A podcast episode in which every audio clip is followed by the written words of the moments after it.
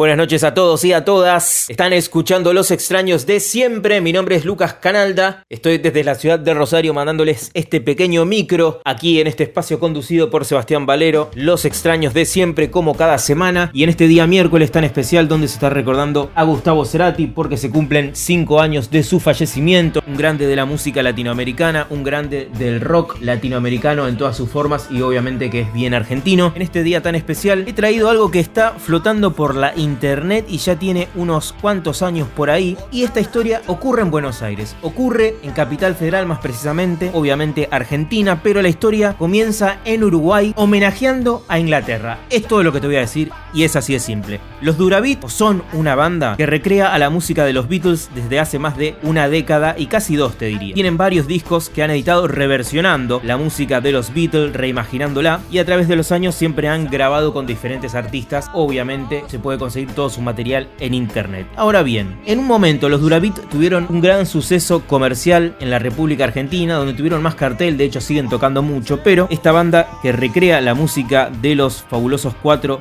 de Liverpool, en 2005 tocó el 21 de septiembre en el escenario outdoor de un festival que ya no existe más, que es el Festival Pepsi Music, que por varios años tuvo su edición y ustedes saben que como son las marcas, se van bajando, se van subiendo, algunas apuesta más, alguna apuesta menos, pero a través de los años los festivales quedan, pero las marcas pasan y esto se dio en el marco del Festival Pepsi Music. Esto fue el jueves 21 de septiembre en el Club Ciudad de Buenos Aires y allí estuvieron presentándose en vivo ante muchísimo público. Esa noche tuvieron como invitados a una verdadera elite de la música pop argentina, porque estuvieron ahí Emanuel Jorviler, Fernando Ruiz Díaz de Catupecumachu, Gustavo Cerati y Charlie García como invitados a su set. Está bueno aclarar que Gustavo Cerati y Charlie García grabaron efectivamente aportando voces y en el caso de Charlie teclados también alguna que otra versión de los Dura Beat que van a encontrar en internet. Lo que les traje hoy para recordar a Gustavo Cerati, ustedes saben que post Soda Stereo, Charlie y Gustavo se hicieron bastante, bastante amigotes. De hecho, en una época, sobre todo en el periodo de Siempre Soy de Gustavo Cerati, Charlie y Gustavo eran curo el calzón, iban a todos lados, tocaba Charlie en el Luna Park y Gustavo iba como invitado, tocaba Gustavo y Charlie caía como invitado. De hecho, hay cosas maravillosas grabadas por ahí, piratas que estamos agradecidos, que ojalá que algún día aparezcan de manera oficial y si no, no importa porque están flotando en la internet y lo podemos tener.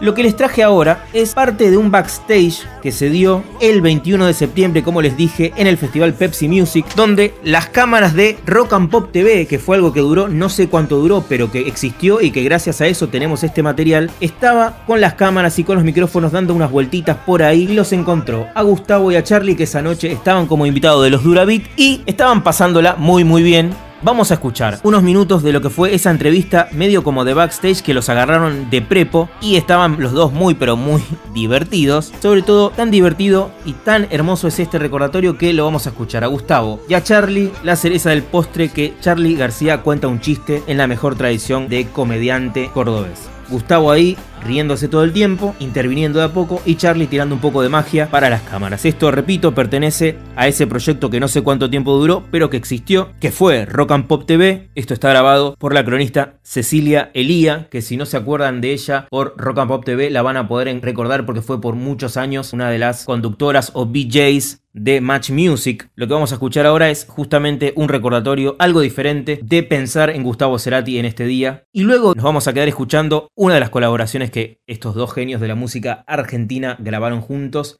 Estoy hablando, por supuesto, de Sudestada, la señora canción que pertenece a Siempre Soy, tercer disco solista de Gustavo Cerati, segundo ya como solista consumado, obviamente, después de la disolución de Soda Stereo. Esto es del 2002. Gustavo por siempre de nuestros corazones. Estamos detrás de camarines, está a punto de subir a tocar Dura Beats y nos encontramos con Charlie García, punto de subir a tocar con Dura Beats. Dura Beats, sí. De repente a las 5 de la tarde va a terminar el... Está temprano, ¿no? Estamos de, de, de, qué hora estamos? Estamos de las 4 y media. y vos sabés. Esto se hace por amigos, esto se hace por amigos. Se hace por sí, no sabemos todavía cómo, cómo van a pagarlo, pero bueno. Vos también, ¿no? Pues Lo pagarán con su fracaso. A lo mejor el dios este que sale por acá. No, este dios es terrible, es terrible, es terrible. ¿No conoces el chiste del negro que está caminando por el desierto y choca contra la lámpara de Danilo? Entonces te sale el genio y le dice, negro, pediste deseo. En esto no, no vean nada racista ustedes que son tan racistas. Lo digo, ¿no? Bueno, y entonces dice, tres deseos. Y el negro dice, quiero ser blanco, quiero mucha mujer encima y quiero agua, mucha agua. Y ch, lo convierte en un bidet. Así que cuidado con esto. el hombre petaca se puede transformar en el hombre bidet. Eh, eh, Muchísimas gracias. eh. la coca y la Pepsi. Charlie García, Gustavo Cerati, detrás de camarines, cuando Duravitz está a punto de subir a tocar en el. Pepsi Music, entonces no se priva de nada este festival. Está el señor Gustavo Cerati, Charlie García y todas las bandas